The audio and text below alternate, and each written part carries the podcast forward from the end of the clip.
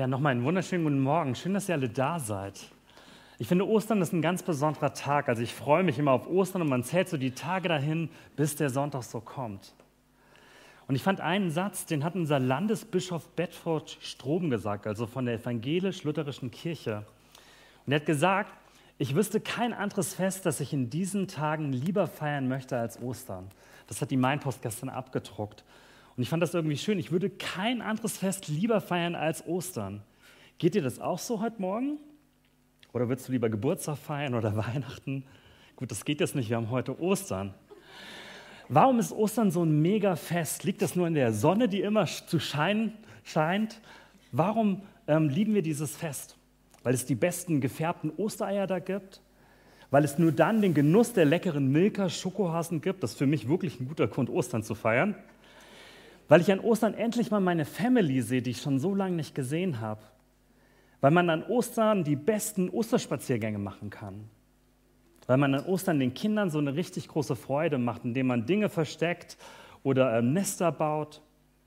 Weil man an Ostern einfach alles essen darf und ganz entspannt auf dem Sofa rumhängt, weil die besten Filme am Abend kommen.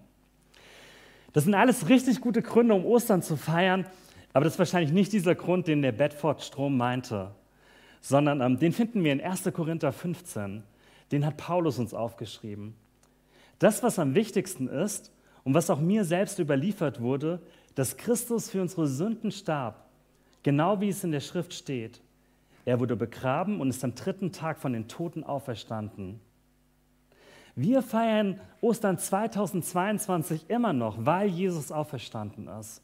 Und wenn die Auferstehung nicht stattgefunden hat, dann ist alles, was ich predige hier vorne, alles, was wir tun in der Gemeinde, wertlos. Dann sind wir nur so wie so ein Streichholz unser Leben, was verklimmt im großen, dunklen Universum.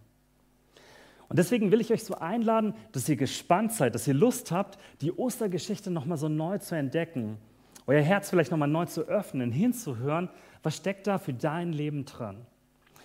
Und ich, mir ist so aufgefallen, in den letzten Jahren, wir haben alle Evangelien durchgemacht. Wir sind gestartet mit Lukas, dann hatten wir ähm, Johannes, Matthäus letztes Jahr und dieses Jahr habe ich euch das Markus-Evangelium rausgesucht. Und wer sich so ein bisschen auskennt, Markus ist immer der kürzeste. Also heute ganz kurze Predigt, ganz kurzer Text. Nee, der bringt das auf den Punkt und man nimmt auch an, dass es das älteste Evangelium gewesen ist.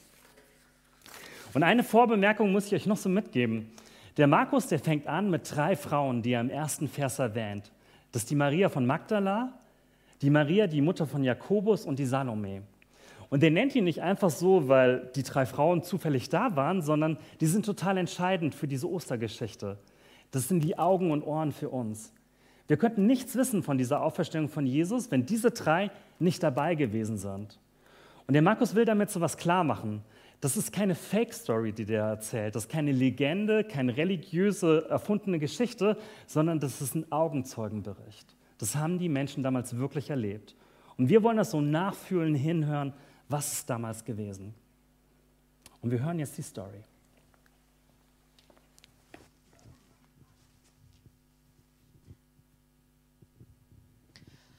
Am nächsten Abend, als der Sabbat vorüber war, kauften Maria von Magdala, Salome und Maria, die Mutter von Jakobus, wohlriechende Öle, um den Leichnam einzubalsamieren.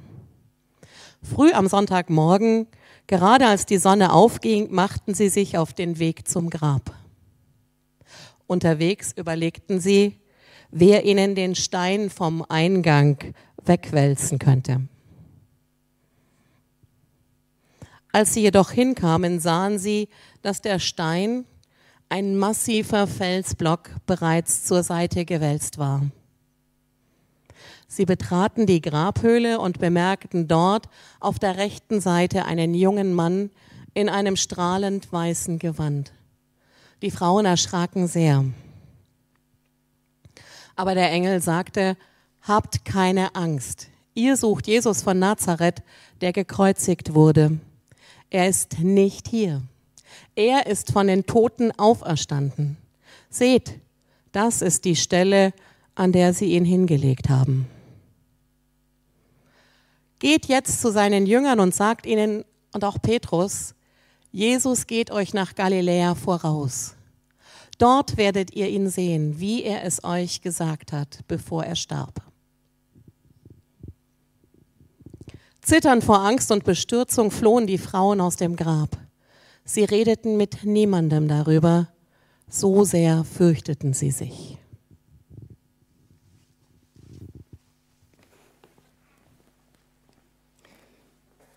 Genau, das war der kürzeste Osterbericht aus dem Evangelium aus Markus.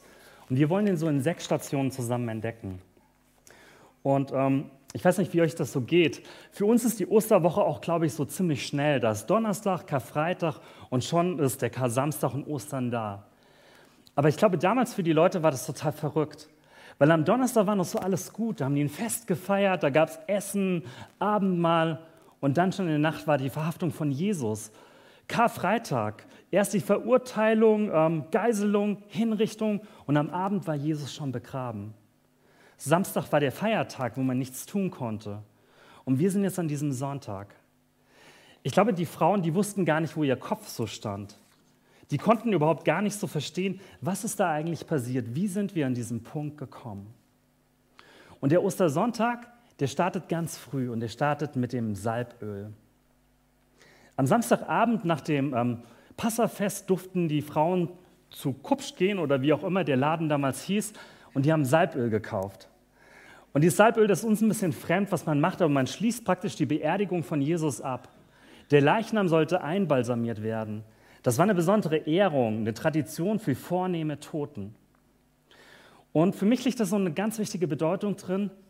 Die Frauen damals, die haben nicht gerechnet, dass Jesus leben könnte. Die haben niemals im Traum daran gedacht, dass es hier eine Auferstehung geben könnte. Weil die hätten nicht dieses Salböl gekauft. Das hat wahrscheinlich richtig viel Geld gekostet. Und die würden das nicht machen, wenn sie hingehen und denken, dass Jesus am Leben wäre. Überhaupt hat keiner damit gerechnet, mit dieser Erkenntnis. Man denkt immer so, in biblischen Zeiten, die haben doch noch an Wunder geglaubt. Auferstehung, das war doch was Alltägliches für die. War es nicht. Dass ähm, ein Mensch Gott ist, konnten die Juden schon nicht glauben. Und dass ein einzelner Mensch aufersteht, auch nicht. Da gab es eine bestimmte Gruppe, die haben geglaubt, dass am Ende aller Zeiten die ganze Menschheit auferstehen wird, aber nicht ein einzelner Mensch.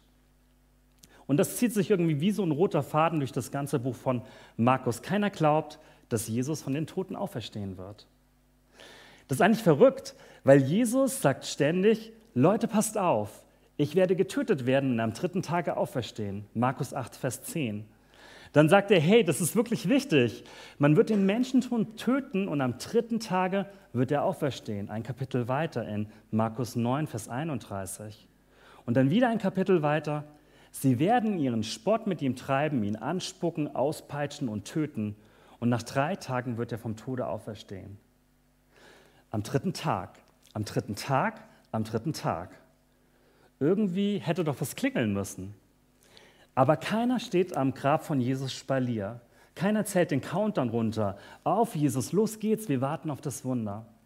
Keiner hat gerechnet, dass Jesus auferstehen wird. Doch in diesem Salböl, da steckt noch mehr drin. Und das erfahren wir jetzt bei dieser zweiten Station. Wir gehen also einen Schritt weiter. Und die habe ich genannt, das Grab und der Stein. Also die Frauen sind in aller Morgen früh losgelaufen ich weiß nicht, ob ihr das kennt, Osterspaziergänge. Bei mir in der Heimat macht man das irgendwie vor dem Dunkeln losgehen, dass man so in dieses Licht läuft. Und ich glaube, das haben die so gemacht. Die wollten so beim ersten Licht an diesem Grab ankommen.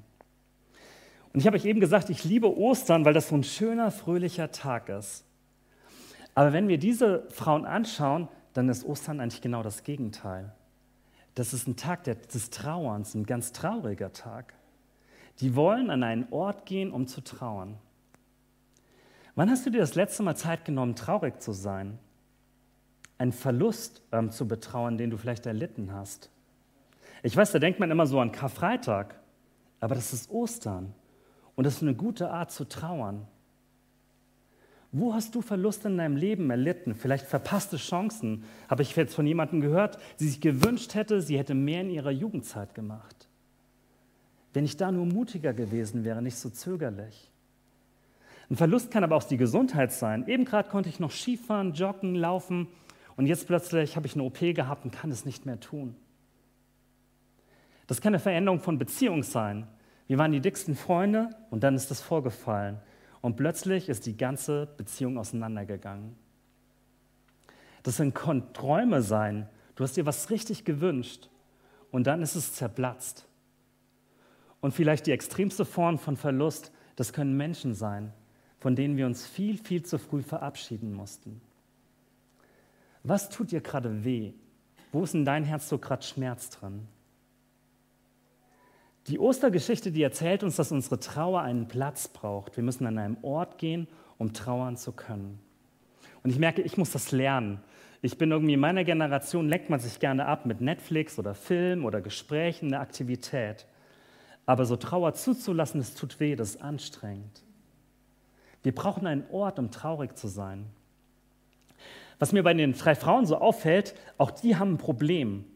Zwischen ihrem Ort der Trauer liegt ein großer Stein. Sie wollen nicht zu Jesus diesen Leichnam einbalsamieren, aber sie können es nicht, weil dieser Stein da ist. Wo gibt es Steine bei dir, wo du, ähm, wo was zwischen dir und der Trauer steht? Wo du vielleicht keine Zeit hast oder sie nicht suchst? Wo du vielleicht keinen Menschen hast, mit dem du drüber reden kannst? Was für einen Stein hast du, der dich hindert zu trauern? In der Bibel wird Trauer ganz schön beschrieben als was Gutes. In Prediger 7 steht, es ist besser in ein Haus zu gehen, wo man trauert, als in ein Haus, wo man feiert. Denn da zeigt sich das Ende aller Menschen. Und der Lebende und Lebende nehmen es zu Herzen. Kummer ist besser als Lachen, denn Traurigkeit reinigt den Menschen. Also ich wäre wahrscheinlich voll bei einer Party dabei, aber ein Trauerhaus? Aber in der Bibel liegt ganz viel Tiefe drin. Da kann ich dem Leben begegnen. Da habe ich den richtigen Blick darauf. Vier Fragen an dich. Worüber trauerst du gerade? Welcher Stein steht dir vielleicht im Weg, um trauern zu können?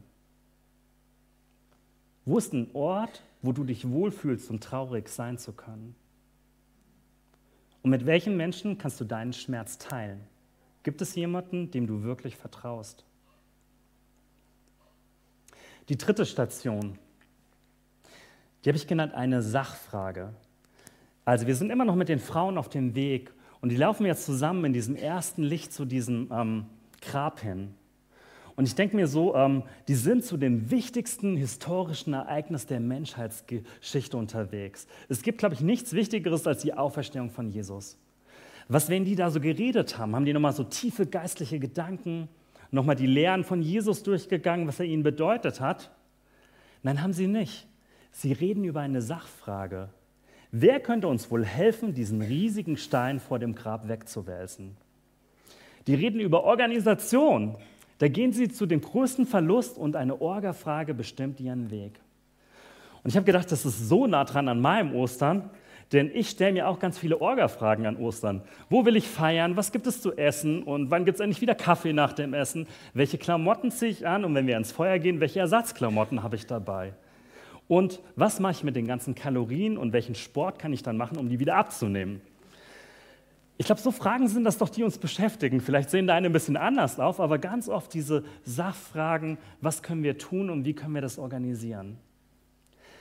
Aber Ostern ist so viel größer wie Orga und wie ein Fest zu planen. Ostern ist eine Begegnung mit dem Auferstandenen von Jesus.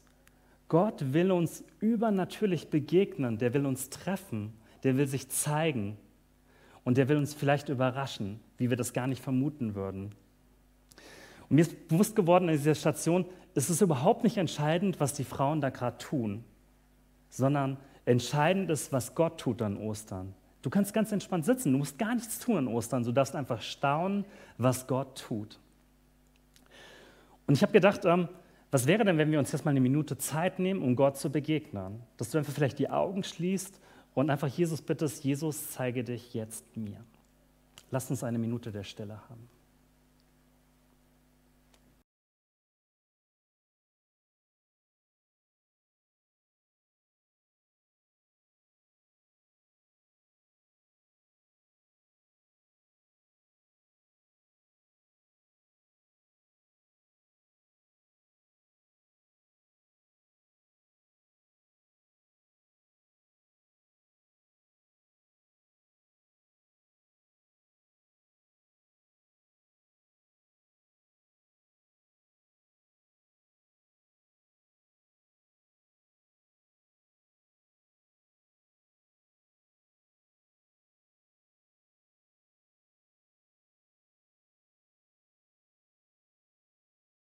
Ja, danke, Jesus, dass du dich damals gezeigt hast, dass du damals diese Frau nicht alleine gelassen hast, sondern dass du sie echt überrascht hast.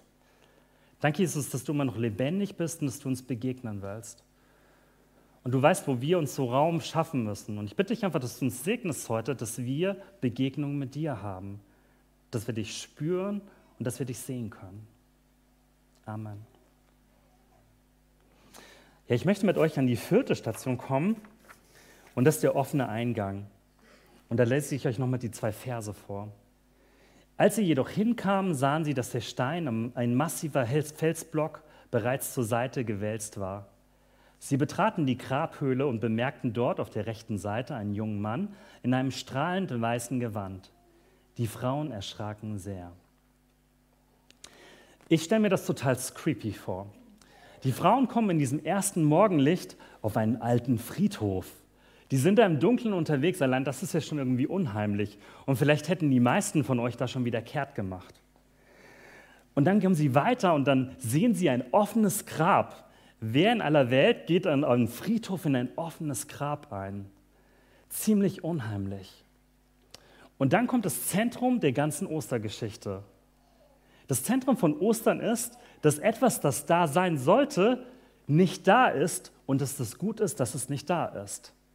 Das Zentrum von Ostern ist, dass etwas, das da sein sollte, aber nicht da ist und dass es gut ist, dass es nicht da ist. Das, was an Ostern passiert, entspricht voll nicht ihren Erwartungen. Die hatten was ganz anderes im Sinn. Die hatten einfach diese Leichnam von Jesus erwartet, aber er ist weg. Und ich habe so nochmal gedacht, Gott, der ähm, verschließt sich unseren Erwartungen. Der handelt nicht immer so, wie wir das wollen, wie wir das glauben, wie wir das denken sondern der ist größer, der ist Gott. Und ich weiß nicht, wie es dir mit der Auferstehung geht, ob du das gut glauben kannst. Ich finde, die Auferstehung, die entspricht voll gegen unsere Logik. Die ist nicht mit unserem Verstand zu erfassen, dass etwas, was tot ist, lebendig wird. Wir haben uns so gefragt, als ich zu Hause mit Friedi drüber geredet habe, was denn in den Zellen von Jesus passiert. Was konnte man da biologisch so nachvollziehen? Wie ist das vonstatten gegangen, dass diese Leiche plötzlich lebendig wurde? Und wir haben gemerkt, das ist ein Geheimnis der Auferstehung. Da können wir noch so lange uns beschäftigen mit, es bleibt und ist geheimnisvoll. Und was wäre, wenn wir dieses, was wir nicht naturwissenschaftlich nachvollziehen können, als Geheimnis stehen lassen, es akzeptieren? Und vielleicht das da uns leichter machen, das glauben zu können, was Jesus damals gemacht hat. Dass Gott ein Wunder da gemacht hat und Jesus ähm, ja lebendig auferstanden ist. Genau, das war das Geheimnis, der offene Eingang. Ich möchte zur fünften Station kommen. Wir haben eben gerade gehört von diesem jungen Mann, der plötzlich da auftauchte. Und ich habe irgendwie gedacht, ein jugendlicher Engel, das klingt ja auch so ein bisschen zusammenfantasiert, aber das steht wirklich da. Da steht, ein Jugendlicher tauchte da auf. Ob alle Engel so jugendlich aussehen, ob es auch alte Engel sind, habe ich mich gefragt. Das steht da leider nicht geschrieben. Und dann sagt er diese Worte, hab keine Angst. Wir kennen das von Jesus seiner Geburtsgeschichte bei den Hirten. Hab keine Angst. Oder in einer anderen Übersetzung steht, entsetzt euch nicht. Was wäre, wenn wir wirklich auf diese Worte hören würden? Hört das nochmal zu für dich. Hab keine Angst. Manchmal wehren wir uns ja so auf etwas zu hören, was ein anderer uns sagt. Warum soll der bestimmen, welche Emotionen ich habe? Aber was wäre, wenn wir da wirklich so drauf hören? Keine Angst zu haben, weil uns Gott das zusagt. Ich finde, gerade so haben ganz viele, du hast es mit deinen Statistiken beschrieben, dass hier wirklich deprimierend, was in Deutschland ist, dass so eine schlechte Stimmung da ist, dass da Melanchovid ist, dass wir in diesen Tagen vor vielen Angst haben können. Dietrich Bonhoeffer hat während des Zweiten Weltkrieges gesagt, wer Ostern kennt, kann nicht verzweifeln. Wer Ostern kennt, kann nicht verzweifeln. Und ich habe mich so gefragt, was ändert denn eigentlich wirklich Ostern? Warum ist das so ein Einschnitt in die Geschichte? Es gibt doch immer noch den Ukraine-Krieg, die Corona-Pandemie, es gibt immer noch Streit, es gibt Gewalt, es gibt Zerbruch, ähm, Beziehungen gehen auseinander, wir werden krank, es gibt Hass, Intrigen, Neid, Lüge, Ungewissheit. Was für einen Unterschied macht es, dass es Ostern gibt? Hast du dir diese Frage schon mal ernsthaft gestellt? Sollen wir einfach nur so furchtlos durchleben, also so ähm, mental das einfach machen? Hab keine Angst, ich habe einfach jetzt keine Angst mehr, weil es Ostern gibt. Oder die Situation weglächeln, einfach so ein frommes Lächeln aufsetzen. Und ich habe das mit meinem Mentor, dem Johannes, besprochen. Und ich möchte euch seine Antwort vorlesen. Und vielleicht könnt ihr euch so in diesen Gedanken wiederfinden. Er hat mir erzählt von einem schlimmen Ereignis, was ihn betroffen hat. Als meine kleine Enkeltochter vor zwei Jahren ganz früh gestorben ist, war ich total traurig. Und es tut immer noch weh, wenn ich in ihrem Kinderzimmer bin und daran denke, dass sie jetzt noch leben könnte. Ich wünschte mir so sehr, es wäre nie passiert. Doch mit der Auferstehung von Jesus weiß ich, dass ihr Tod nicht das Letzte ist. Tod, Brutalität hat einfach nicht das letzte Wort, sondern das Leben. In Johannes 14 steht, ich lebe und ihr sollt auch leben. Die Brutalität des Kreuzes ist nicht das Letzte. Ich warte nicht auf die Zerstörung dieser Welt durch Kriege, Pandemien oder Klimazerstörung, sondern ich habe das, was in Lukas 21 steht. Erhebt eure Häupter und schaut auf zu eurer Rettung, dem wiederkommenden Herrn. Die Auferstehung ist der Triumph über alles, wenn ich mir dessen bewusst werde. Jesus liegt nicht mehr dort. Und ich weiß nicht, ob euch das jetzt so ein bisschen zu komprimiert war, aber ich fand irgendwie, da steckt so eine Tiefe drin. Egal, was du erlebst, egal wie schlimm der Moment ist, wie schlimm die Krankheit ist, du weißt von Ostern her, das ist nicht das Letzte. Das Leben kommt. Und ich werde Ersatz für das bekommen, was ich verloren habe, oder es wird noch viel besser geben. Jesus wird mir Dinge geben, die ich vielleicht noch nie hatte.